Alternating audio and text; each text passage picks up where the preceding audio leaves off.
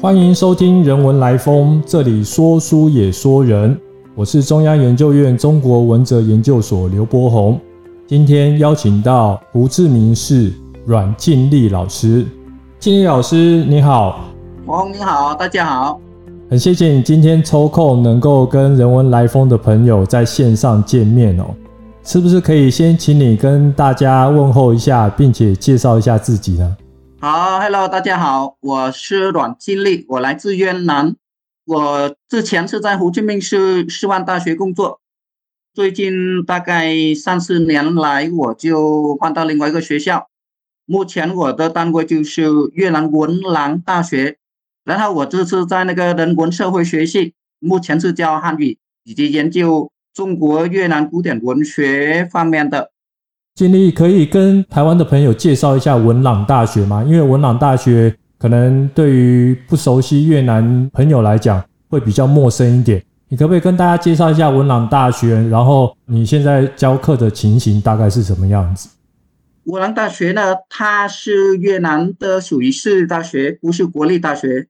在越南之前，大概二十年前。最远最远，大概三十年前没有私立大学，所有越南大学那时候都是国立大学的。一九九五年，大概二十七、二十八年前，武兰大学就成立，它算是越南最早创立的属于私立大学的。那么现在它已经大概有二十七、二十八年的历史。武兰大学呢，它是算是综合大学的，什么科系、什么系所。基本上都有，比如那个外语系呢、文学系呢，或者设计啊，或者建筑等等都有。不管是私立还是国立，我们算处于大型的大学，在生的学生已经达到四万个。然后我们老师们呢，专任的老师差不多一千五到一千八，而且还有差不多一千多个兼任老师。现在算是比较大型的学校，各个方面各个系所我们都有，其中有一些系所我们成立现在已经有二十七、二十八年的历史。那些系所呢，它非常的强，如果跟国立大学可能是不输于国立大学，甚至可以超越过他们，因为我们每次去参加比赛，甚至国际比赛，我们都得奖，而且是第一、第二名的奖项。比如有些系所啊，一年政府教育部给他们就是招生的数量，大概一千个学生左右一个系所啊，一学年度可以招生一千个，但是每一年学生把那个履历表投进来要读湖南大学的，差不多五千个，五千个我们选其中选一千个，所以每一年我们都不用怕缺学生，因为五倍，很多。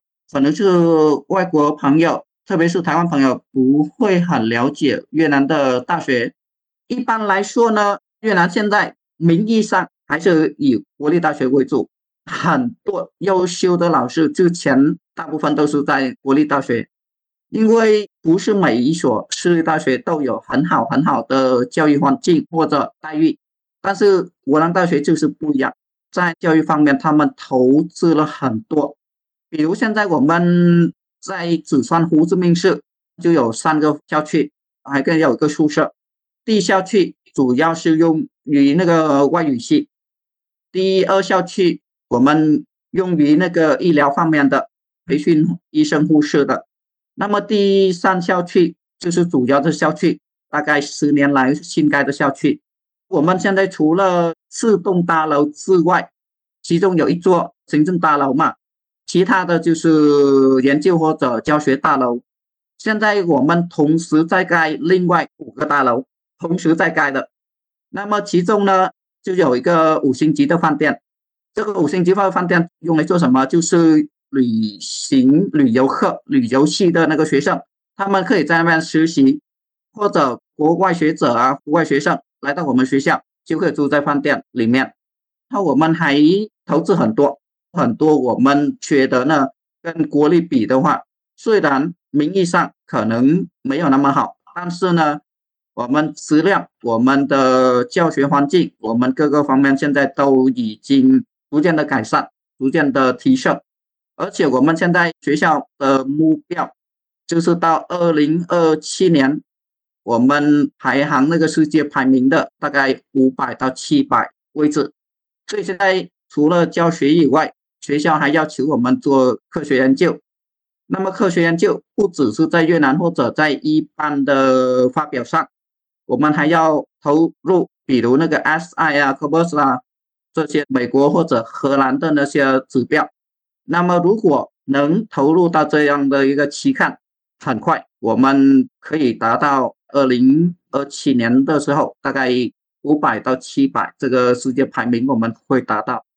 这样听起来，刚刚尽力的分享哦。文朗大学虽然是一所私立大学哦，不过跟各位会诊一下，刚刚尽力提到的，他们全校的学生有四万人哦，在校生哦，然后每一年的每一个系所，最起码都会有一千位的新生进入哦。这听起来真的是在少子化的台湾来讲是非常大的一个讯息哦。不过这样听起来哦，在文朗大学任教的经历，你平常在教书上面的。loading 应该很重吧？你大概每天会花多少时间在这个教书上面呢？这样的来说，各位比较清楚。比如现在我们学校分成基本上是三个等级，第一个是硕士学位的，第二是博士学位，第三个就是教授或者副教授的。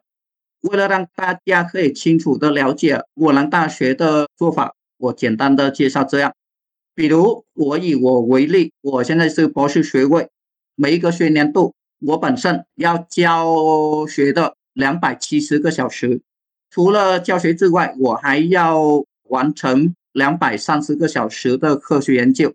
除了教学以及研究之外，我们还有一个项目，就是现在世界各大学所实现的为社会、为人民服务。比如我们的研究领域。是做语言学的或者文化学的，那么我们怎么把我们所研究、所教学的项目回归给社会？差不多，他们要求这个项目大概四十个小时左右，所以我们一学年度加起来大概有五百五十个小时左右。如果想达到这样的一个项目，是不是很难？其实，如果说教学的话，就不用担心，因为刚才我说了，我们班是比较多，然后我们学生也比较多。比如我去年一个学年度我教学的话，就是二十九个班，八百八十节课，然后总共一学年度的话，我就教二十九个班。但是有一个我们国南大学跟其他学校不一样，一学年度我们进行三个学期，其他学校可能是一学年度只有两个学期而已。但是我们进行的就是三个学期，所以那个班数呢或者学生呢会比较多，所以教学方面你就不用担心。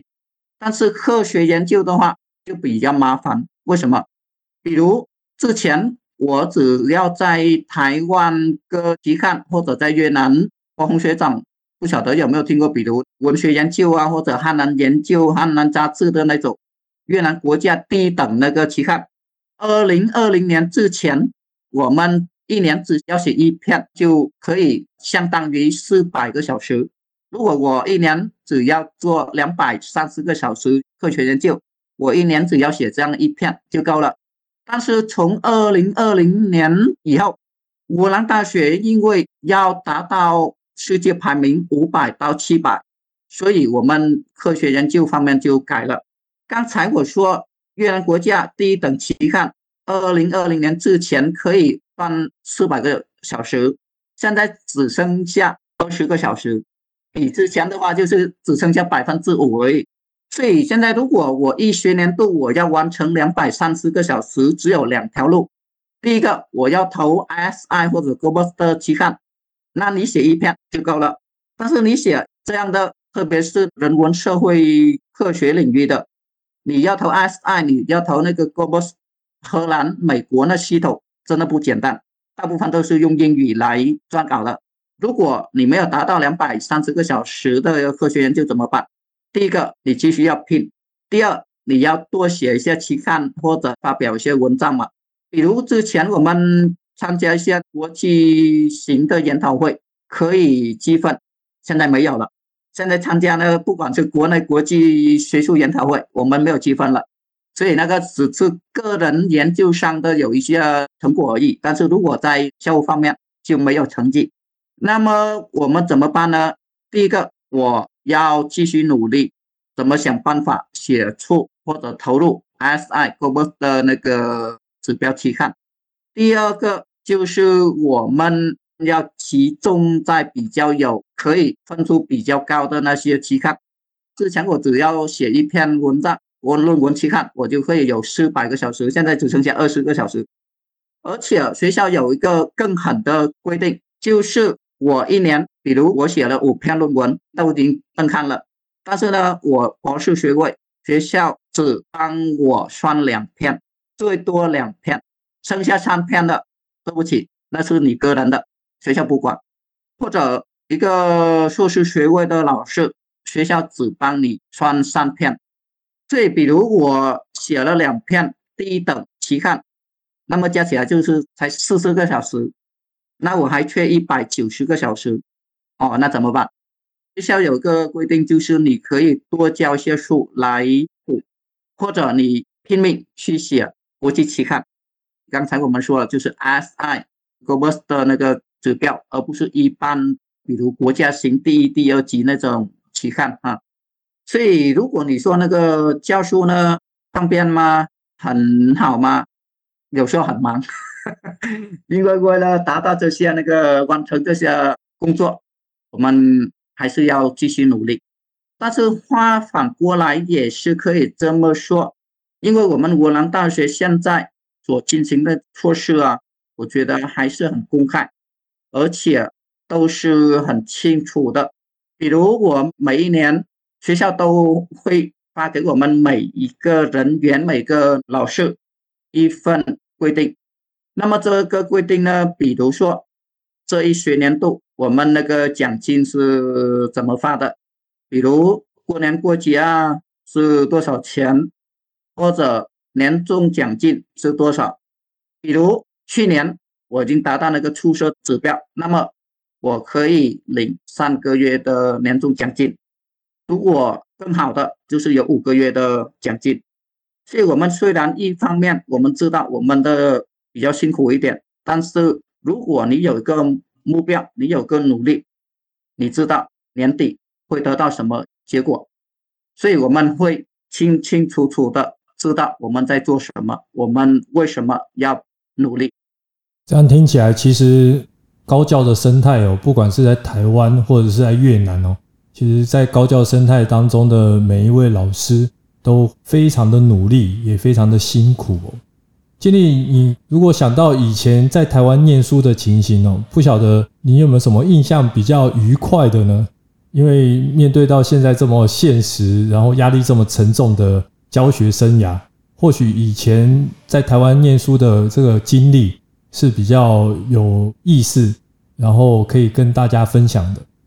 就读来台留学的这个事情呢，对我来说也是很意外的，因为我二零二零年大学毕业，大概二十一年前六月份我毕业，然后呢九月份我就到胡志明市师范大学开始工作了，那时候是当助教。大学的时候我就研究主要是古汉语。以及越南的南字，我们越南常叫做那个汉南学的专业。当我们去开始在大学教书的时候，我们就感受到教学，特别是研究的压力。因为对于一个大学生刚刚毕业没多久，做一个研究的，写一篇期刊论文的，对我们来说都是非常的辛苦。所以那时候我就看到。自己的能力真的有所不足，所以我就给自己写出一份那个留学计划书，这样打。现在在中国，现在在台湾留学的情况怎么样？一般来说呢，因为那时候我还不知道怎么去申请奖学金，那时候我去的就是那个自费，所以大家都跟我说，如果去中国大陆的话，费用会比较便宜。如果去台湾的话，可能费用会比较高，所以我那时候就决定去中国大陆。那时候刚好那一年，中国教育部他在胡志明市举办一个教育展，我就去参加。每个学校那个他们摆那个摊，我都去看，我都去问，拿些资料跟他聊之后，第一句话我就问他：你们学校的越南留学生多不多？他们每个学校都说：哦，很多啊，一百个、两百个、三百个、一千个，你来非常欢迎。我就谢谢谢谢。唯一重庆师范大学就是重师大，他就说留学生是很多，但是越南学生呢目前没有。我说好，那我就去你们的学校。为什么？因为很多的越南学生我就不想去，我会跟他们说越南语，我就把自己逼到没有说越南语的环境。所以从师大他就很奇怪，为什么这个人就问有没有越南留学生？我一回答他说没有，他经常就选我。到学校的时候，哎呀，很多学越南留学生啊，你过来我们欢迎。那所以，我后来就打算在从师大继续念研究所，因为我们那时候我在越南学汉语，主要是在语言中心学的，不是那个本科生，所以语言能力如果进入研究所的话，可能还差一点点。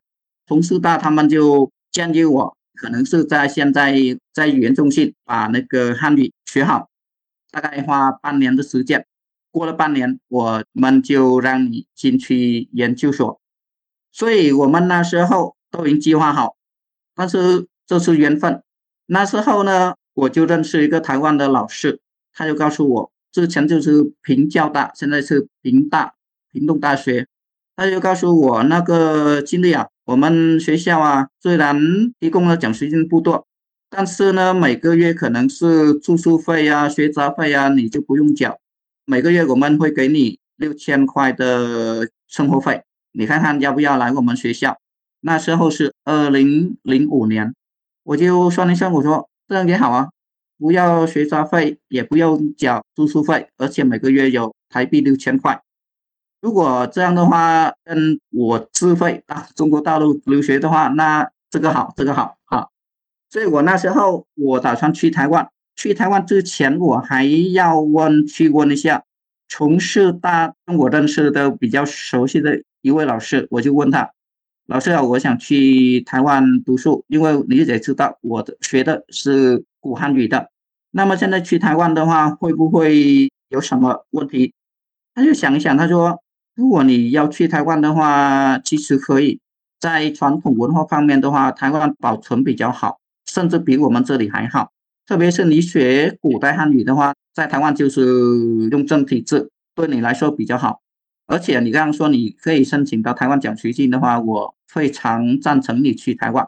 所以那时候我就离开从师大，我到平交大。但是你知道我的感觉那时候是怎么样？因为你知道重庆二十几年前，它已经是非常发展的一个城市，虽然是山城，但是它各个方面，大楼或者生活方面。晚上呢，我们都不睡觉，都可以去看夜景，都可以去到处玩，很多很多灯啊都是很亮的。那我的天呐，我第一次到屏东，那时候是晚上十一点多了，十一点半。我说这是什么地方？我什么都看不到，都看不到什么，都是一片黑黑的。过了第二天、第三天，我才慢慢的习惯啊，但是心里还觉得为什么差那么多？后来我就喜欢了上了台湾，为什么？因为台湾这里虽然可能是热闹方面没有中国大陆那么热闹了，但是呢，其他方面，比如教育呀、医疗啊、安全呐等等各方面都非常好，我就什么都不用担心。比如我出去外面，我就不用怕扒手，不用怕什么，我的机车、我的摩托车放在这里一下子不见，没有这回事。而且我们看到台湾的警察的话，就有安全感，没有像比如在越南蹦出来一个警察的话，我就我就吓了一跳啊。或者在台湾各个大学的老师，我就觉得他们对学生的心态，或者对学生的期望，对学生的教育方式等等，都非常的温柔，都非常的体贴，而且很关心。我给你分享一个事情，那时候我进去平教大中国语文学系攻读那个硕士，其中有几门思想方面的课，比如魏晋玄学、宋明理学这些那个课程，真的对我们一个外国学生来说的话，非常痛苦的。那么我们学完之后，每个门课这样的话，我们要写一篇期末报告嘛，要交论文。这期经过了，我还没有办法写出来，就是完稿。老郑就打电话给我说：“哎，经理啊，写的怎么样？有什么困难可以帮忙吗？”我那时候就不好意思，因为这是我的功课嘛，还让老师这样费信去问我。我说：“老师再给我一天的时间，两天的时间，我一定会完成。”老师说：“好，听你这样说，很高兴。那尽力好吗？”再过两天，老师说：“好了吗？因为我要交交那个成绩了。” 然后呢，我说：“呃呃呃呃。”老师说：“你尽力就好了。”你看看，你给我一份报告，我看看你对我们的课程有什么了解，有什么把握，或者有什么收获，你就在那个报告里面就分享嘛。而我就完成这些报告，那时候真的非常痛苦。但是其他的课程，比如我喜欢的课程，我就很快就完成。我就告诉你，我们那时候硕士班是总共有十一位，其中只有我是外籍生，另外十个是台湾的学生。那么我就是班上第三个毕业的，所以我那时候毕业，我就把我写的论文就去送给西山的曾经教过我的那位老师，他们就很惊讶说：“哎，你毕业了，这么快就毕业了？”我说：“对啊，我已经论文已经写好了，然后那课程也写好了，然后那个期刊等等，呃，研讨会论文等等我都达到了，所以我要毕业，我要回国了。我的这样的分享是什么？”因为我来台湾留学的，其实也很巧妙，也很很有缘的。但是我非常珍惜我在台湾读书的那些日子。我在台湾，不管是在平大，还是后来是我转到那个博士班，我转到中教大，各位老师对我的教育、对我的关心都非常好，都非常的深刻。所以呢，我到现在虽然已经没有在台湾读书了，但是每次有机会回到台湾，我必须要回到我们的母校平教大，现在是平大或者中教大，台中教育大学去到访老师，去看看老师，然后老师们看到我非常高兴，来来来，今天中午一定要跟我聚餐，然后他就带我去屏东啊，或者那个台中啊，哪个餐厅等等。我们聚餐聊天，有时候我们就中午呃十点开始聚餐，我们下午五点 我们才离开那个餐厅，所以你看之间的感情是不是非常好？然后我们才可以聊得那么开心，聊得那么久。如果我们的之间的感情没有那么好的话，我相信我们大概聊了几句话，我们就说再见了。但是我可以肯定，台湾的学老师非常好，非常好。好，那么那是为什么我来到台湾读书？为什么我到台湾留学的整个过程，就这样跟大家分享一下。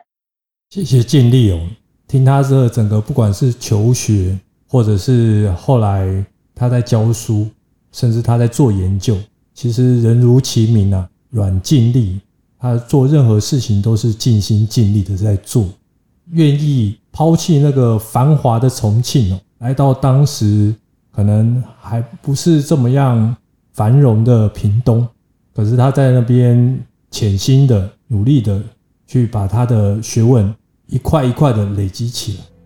我们今天看到经历，他能够把在台湾受到老师的这些教导、言教、身教，他也能够如今带到越南教学现场上，持续的去关怀他的学生哦。尤其像文朗大学这么多的学生，都等待着像尽力一样的老师去给他们关心、教导他们。我们今天非常荣幸，也很开心，能够邀请尽力在岳阳、在胡志明市，跟我们人文来风的朋友分享他在台湾、他在越南的生活点点滴滴。谢谢你的收听。如果喜欢我们的分享，邀请你按下订阅支持。如果对节目内容有任何想法，欢迎 email 到听众信箱与我们交流。我们下次见，拜拜。